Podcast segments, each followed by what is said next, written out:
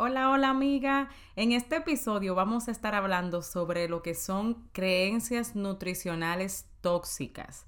Así como lo escuchas, muchos de nosotros, especialmente si estás tratando de perder peso por muchos años y no puedes, sean uno de los pensamientos que usualmente tienes y que ya se han convertido en creencia, que te lo has creído aunque sea inconscientemente, y lo vamos a estar hablando aquí. Voy a estarte diciendo específicamente siete que son de las más comunes, que posiblemente tú vas a decir, ah, ahí me identifico yo. Y también te voy a estar diciendo por qué es de suma importancia que tomes la decisión hoy mismo de decirle a Dios, de trabajar en ellas para poder reemplazarla por creencias que no sean tóxicas y así poder ver un cambio, no solamente en tu peso, pero en tu bienestar. Así que tómate tu taza de té, de café y acompáñame a desarrollar este episodio. ¿Has sentido alguna vez que te levantas y quieres volver de nuevo a la cama? ¿O que evitas todos los espejos porque no te gusta lo que ves? ¿O usas la comida para tapar dolores del pasado o del día a día? ¿O simplemente quieres ponerte en forma pero has tratado tantas cosas que ya no sabes qué más hacer? Pues esa fui yo por muchos años. Mi nombre es Maxi Jiménez y he creado este espacio para contarte a ti qué hice para poder romper con esa atadura en mi vida y poder darte consejos para que tú también puedas superarlo. Así que acompáñame en un nuevo episodio.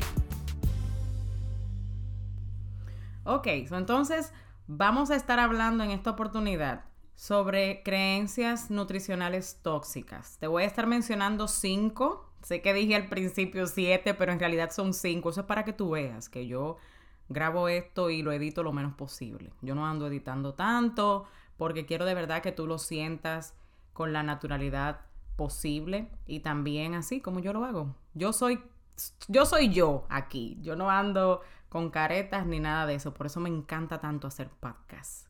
Y yo espero que tú lo sientes así, ¿verdad que sí? Porque ya tú y yo somos amigas, ya tú me estás oyendo desde hace mucho. me espero. Y si es la primera vez, pues bienvenida, suscríbete. Si te gustó, déjame un review para que entonces más mujeres puedan escucharlo y sepan que esto está haciendo en ti, ¿verdad? Entonces, quiero decirte que si no eres parte todavía de mi grupo de Facebook, vayas ahora mismo. Porque por ahí es que hago entrenamientos, me mantengo posteando, contestándole preguntas a ustedes. También se llama Comunidad de Apoyo para Perder Peso y Libertad de Comer Emocional en Facebook. También pones mi nombre, Maxi Jiménez, con Y y Z eh, el apellido. Y vas a encontrar el grupo también, ¿ok? Me mandas un request y yo lo voy a aceptar y ya gratuitamente eres parte de mi grupo privado. También, no sé si escuchaste el episodio anterior, que fue el episodio número 26, en el cual estuve hablando sobre el coaching privado de 90 días que voy a estar dando para que empieces a experimentar libertad de comer emocional que puede ser la causa número uno por la cual tratas y tratas de bajar de peso con todas las dietas que hayan en el mundo, que lo has probado ya todo y te funciona tal vez por un tiempo, bajas unas cuantas libras y vuelves y subes y, y dices, espérate, pero ¿por qué es que esto no está funcionando? ¿Será que no tengo fuerza de voluntad? ¿Será que estoy condenada a realmente ser obesa toda mi vida? ¿O que te miras en el espejo y no te gusta? Y te hablas con odio y todo eso y piensas que de esa manera vas a poder cambiarlo. Y desde el odio no hay transformación, hay transformación desde el amor. Entonces trabajamos todo eso y también te voy a estar dando consejos de qué puedes cambiar en tu nutrición. Aunque no vas a tener como un plan así definido, porque en mi opinión eso no funciona mucho en una persona que sufra de comer emocional, que esté pues adoptando ese, ese comportamiento de que come esto de desayuno, de comida, de cena. Para mí eso no funciona mucho en ese caso. entonces, pero sí hay que hacer cambios en la alimentación basados en tu situación. Porque lo que funciona para mí puede que no funcione para ti. Por eso es tan importante tener una persona que de verdad sea un coach, que te escuche y que sepa lo que está hablando, que sepa entender lo que tú le estás diciendo, cómo es tu día a día. Vamos también en ese coaching de 90 días semanalmente. Voy a estar hablando contigo 45 minutos en el cual vas a tener tareas eh, pequeñas que sí vas a poder lograr. Me voy a asegurar que las logres porque ese es el punto, ¿verdad? Y también que logres tu transformación. Tengo un precio especial de introducción que es solamente por unos cuantos días, así que dale para allá, dale para allá si tú sabes que esto era lo que tú andabas buscando, si esto era lo que tú decías, Dios mío, pero es que ya yo quiero algo que, que pare esto de yo estar comiendo todo el tiempo, de no saber manejar mis emociones y de una vez correr a la comida o estar con ese pensamiento constante de comida 24 horas al día, pues aquí está. Yo como una persona que lo experimenté por muchos años y que ya gracias a Dios pues soy libre de eso, que ya puedo saber qué me están diciendo mis emociones y uso herramientas que me ayudan a poder realmente no tener que ir a la comida, sino darle a mi cuerpo lo que realmente quiere, pues decidí ahora tener este coaching especialmente para ti. Ok, pues vamos al tema y lo primero que quiero hacer es definirte qué son las creencias nutricionales tóxicas, ¿verdad que sí? Eso es lo primero. Pues mira, son pensamientos que usualmente nos hemos creído y adoptado con relación a la comida, nuestro cuerpo o la nutrición que pueden llegar a ser dañinos, muy tóxicos, como algunos alimentos de baja calidad nutricional, o sea, tan tóxico como alimentos de mala calidad. Pueden ser también la raíz del problema que te está afectando en términos de no poder de verdad bajar de peso o estar en ese estado constante de pensar en comida. O de que, ay, me tengo que mantener en mi peso ideal. O, ay, Dios mío, bajé de peso, pero voy a seguir subiendo. Hay muchísimos pensamientos, muchísimas creencias que adoptamos desde niños. ¿Por qué? Porque somos bombardeados por muchos métodos, ya sea el media, ya sea también nuestros padres, los mismos compañeros de la escuela, es por todos lados que tenemos estos mensajes que entonces nosotros decimos, bueno, si me lo está diciendo tanta gente y lo estoy mirando, pues entonces parece que es cierto. O sea, yo entiendo perfectamente el por qué la mayoría de nosotros tiene estos pensamientos tóxicos acerca de la nutrición y también de nuestro cuerpo o en específico sobre la obesidad. O sea, es un desafío de verdad en una sociedad como esta el ser obeso o como le dicen, o voy a usar el término en forma descriptiva, de ser gordo. Es realmente un, desafío porque la sociedad tiende a ser cruel alrededor de las personas que tienen este desafío. Muchas veces por eh, las personas alrededor lo hacen por desinformación y otras veces porque es que, imagínate, lo estamos viendo en todos los lados, las oportunidades. Gracias a Dios todo eso está cambiando y sé que va a seguir cambiando más. Tengo fe en que, en que ya las personas que no tenemos estas creencias y tenemos la valentía de salir afuera y decir algo diferente, pues podamos ser más, que nos multipliquemos y llegue el mensaje de que no hay por qué ser cruel con una persona porque tenga sobrepeso. No hay por qué cogerle pena tampoco. Al contrario, porque no se puede ver una persona así con amor. ¿Verdad que sí? Entonces, hay que ver a, a los demás por lo que son internamente. Pero claro, si es algo que a ti te afecta y quieres cambiarlo, pues lo vamos a hacer. Pero desde el amor, no desde el odio. Y te voy a decir por qué lo entiendo. Lo entiendo porque, por ejemplo, yo era una niña obesa y yo, cuando me preguntaban, cuando yo era pequeña, que qué yo quería hacer, yo decía que quería ser actriz, pero que no era posible porque las actrices no tenían el cabello malo, entre comillas. Así era que le decíamos en mi país, en Santo Domingo, al pelo crespo, al pelo rizo.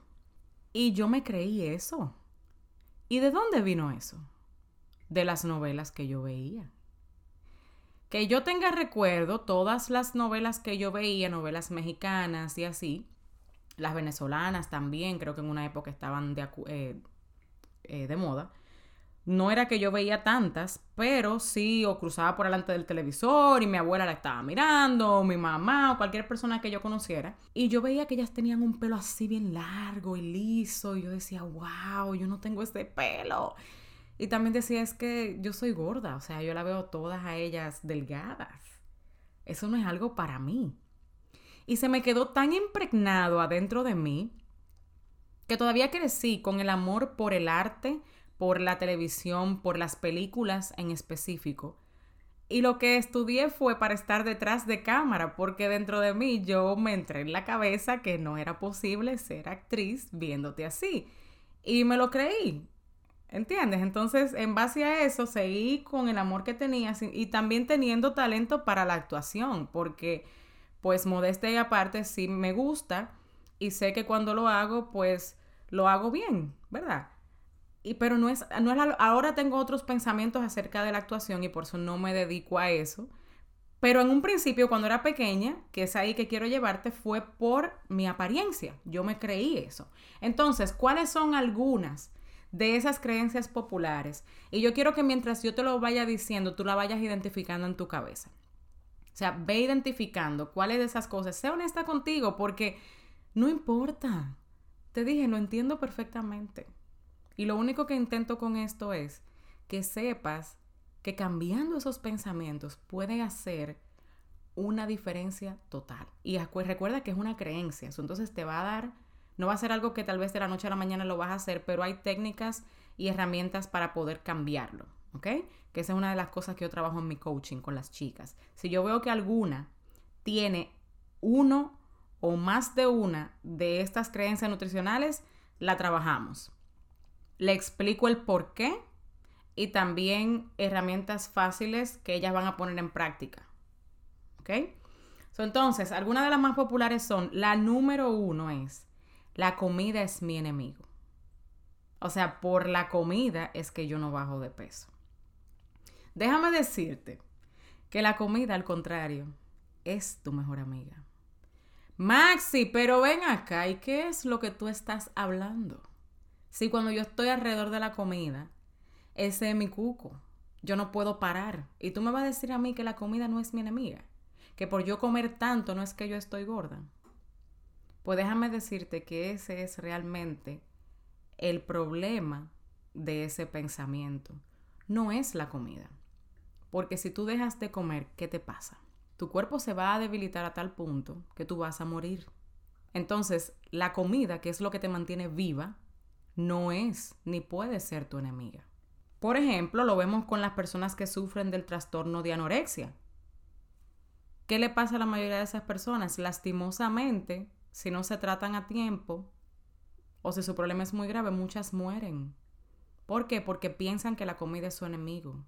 Y de verdad, dentro de su mente, en su mundo, es real que no pueden comer absolutamente nada. Hay una película que vi que trata mucho ese, ese trastorno de ansiedad, ahora de, anorexia, perdón. Ahora mismo no me acuerdo, pero voy a, lo voy a poner en mis redes sociales cuando me acuerde sobre la película y trata es acerca de eso. De una muchacha que ella veía la, la comida totalmente como... Ella incluso estaba a un nivel tan avanzado de anorexia que se entraba la comida en la boca, la masticaba y la saboreaba y luego la escupía. Ella no comía nada. O sea, era ya, estaba a un punto pues sumamente débil hasta que tuvo pues un encontronazo que, que la hizo de verdad tomar la decisión de ya comprometerse a ser tratada y pues superar esta enfermedad. Así que la comida no es tu enemiga. Si tienes ese pensamiento, debemos trabajarlo para poder eliminarlo y que puedas adoptar otro en vez de ese, a donde entiendas que no es la comida, que hay otro problema, que la raíz de tu obesidad tal vez o de que no puedes bajar de peso no es por la comida, sino por algo más. Número dos es que el apetito es mi enemigo. O sea, ay Dios mío, si yo pudiera suprimir o disminuir mi apetito, pues entonces yo pudiera bajar de peso. Por eso es que yo estoy tan en contra.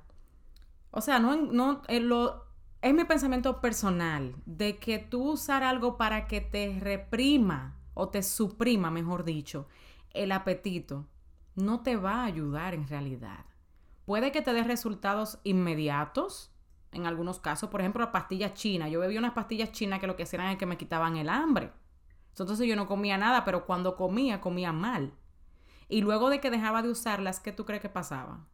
Volvía el mismo apetito anterior y la misma necesidad de estar comiendo todo el tiempo y el deseo de, de, de de comer alimentos que no eran sanos para mí.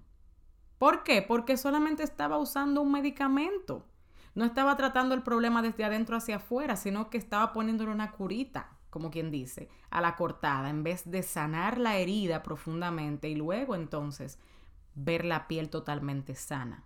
Ese es el segundo más común, que el apetito es tu enemigo. Y por eso hay muchas personas que se la pasan bebiendo pastillas que en muchos casos no son buenas para su salud. Pero te voy a decir algo, si tú lo has hecho o si lo estás haciendo, yo ahora lo veo distinto.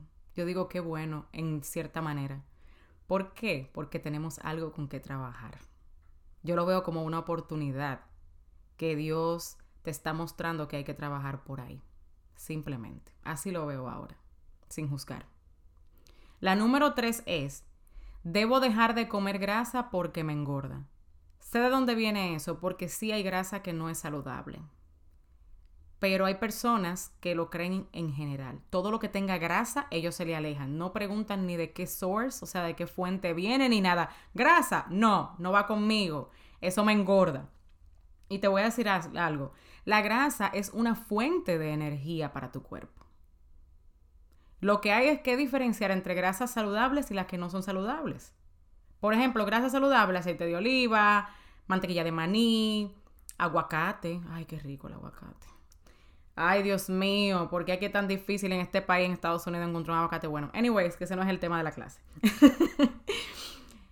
Te voy a decir algo también. Incluso hay estudios científicos, oye, que han demostrado que una persona que tiene deficiencia de grasa tiene un estado anímico bajo siempre está como de fuerza, como decimos. Tiene poca energía, tiene también problemas de digestión muchas veces y también una baja resiliencia ante el estrés.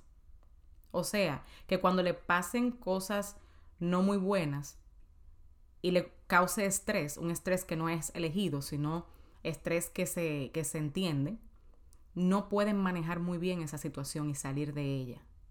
Oye eso. También tienen problemas de sueño, en la piel, y también, adivina qué, resistencia a la hora de bajar de peso. ¿Ves por qué estas creencias nutricionales son tóxicas y hay que alejarse de ellas? Es por eso. ¿Ok? Así que vamos ahora para la 4. La 4 dice, ay Dios mío, esta sí, agárrate, agárrate, porque esa la oímos en todos los lados. Incluso hasta en estudios científicos. Agárrate menos comida y más ejercicio igual a perder peso. Yo creo que sea como la fórmula mágica de perder peso de todo el mundo. Dice, ay no, yo lo que tengo es que comer menos y hacerme ejercicio y ya delgada. ¿En serio? Pues déjame decirte que no hay ninguna conclusión clara basada en estudios donde diga que hacer ejercicio te hace bajar de peso, únicamente. Que con tú hacer ejercicio, tú vas a bajar de peso. No lo hay. ¿Y tú sabes por qué? Porque para algunas personas funciona y para otras no. Entonces no pueden darlo por hecho. Si tú vas ahora mismo en Google, tú vas a encontrar opiniones encontradas sobre eso. Porque no todo el mundo es igual. Aparte de eso, te voy a decir algo. La industria de la comida quiere hacerte pensar que porque tú eres haragana o porque tú eres eh, o porque tú no te quieres parar de ahí a hacer ejercicio, es que no puedes bajar de peso. Pero no te dicen que por estar vendiéndote alimentos con baja calidad nutricional, es que tú tienes posiblemente esos problemas de salud. O que posiblemente tú tienes ese constante deseo de irte a esas comidas sabiendo que te hacen daño, pero sientes una necesidad grande y no la puedes dejar. O sea, te obsesionas con ellas. Además, ¿quién patrocina esos, esos estudios que dicen que si tú haces más ejercicio y comes menos, tú bajas de peso? son los mismos dueños de empresas multimillonarias que se han hecho de dinero a base de venderte comidas de baja calidad. Mira qué bonito. Pero vámonos al número 5 ahora. Y este sí a mí me afectaba mucho. Y si a ti te gusta este podcast y tú eres fiel oyente, yo creo que tal vez va por ahí mismo contigo. Y es que si tan solo fuese delgada, yo fuera totalmente feliz. Eso es lo único que yo quiero en la vida y es ser delgada. Ese pensamiento, yo lo tuve por muchos años. yo decía que todo lo que me estaba pasando era porque yo era gorda. Me hablaba a sí mismo. Me miraba en el espejo y me agarraba el estómago y decía, mira esto. Si tan solo yo pudiera desaparecer esto, yo fuera otra persona. Pero yo te voy a hacer una pregunta. ¿Cuándo fue la última vez que tú pesaste el peso que quieres o que fuiste delgada? Si tú me dices, bueno, Maxi, hace como cinco años, después de ahí fue que yo parí, entonces he tratado, o hace 10 años, o como yo, tú estás como yo, que tengo 20 años, tratando de perder peso y bajo y subo y bajo y subo y dieta va y dieta viene. Y te voy a preguntar esto ahora. ¿Tú eras totalmente feliz en ese entonces cuando tú tenías ese peso? Posiblemente tu respuesta sea no. Y estoy casi segura que es no. Habían otras cosas extra que también te preocupaban. Porque entonces, ¿por qué subiste de peso? Quiere decir que ahí pasó algo. O que todavía había algo que no estaba resuelto. ¿Verdad que sí? Hay que analizar el caso individual de cada persona. Pero eso es para que veas el por qué ese esa creencia en sí no es buena para ti y lo que hay es que trabajarla, darte cuenta de que la tienes y simplemente trabajarla. ¿Tú sabes por qué? Para mí cuando una persona necesita bajar de peso es una oportunidad de crecimiento. Tú obtienes un crecimiento cuando estás en el proceso de pérdida de peso más allá de solamente perder unas libras. Si tú decides, obviamente, hacerlo profundamente, de adentro hacia afuera. Cuando llegues a perder peso, vas a ver que lo más importante de todo fue el crecimiento que obtuviste en el camino y no tanto llegar a la meta. Otra cosa es que cuando tú tienes esos pensamientos tóxicos de que, ay, la comida es mi enemigo, el apetito es mi enemigo, todos los pensamientos que yo, te, las creencias que yo te mencioné ahora, todas ellas te, producen estrés. Y en un estado de estrés, el cuerpo no puede hacer su función adecuada de digestión y también de renovación de los tejidos.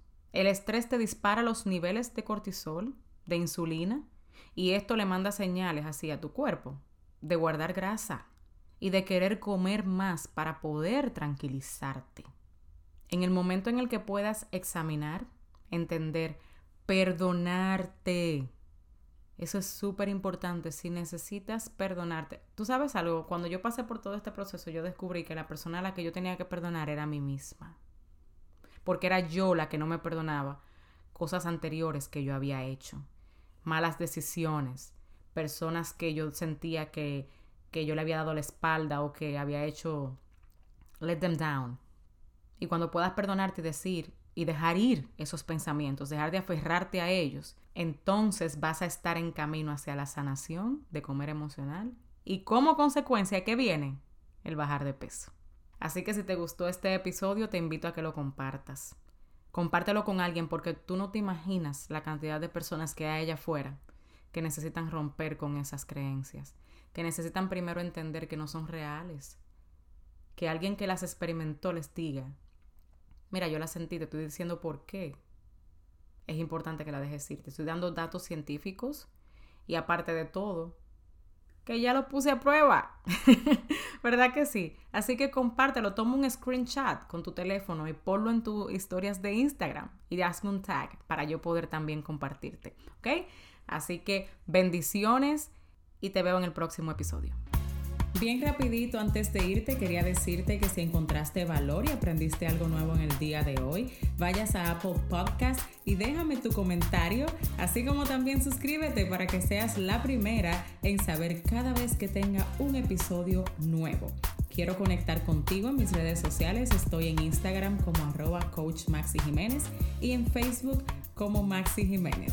Hasta el próximo episodio.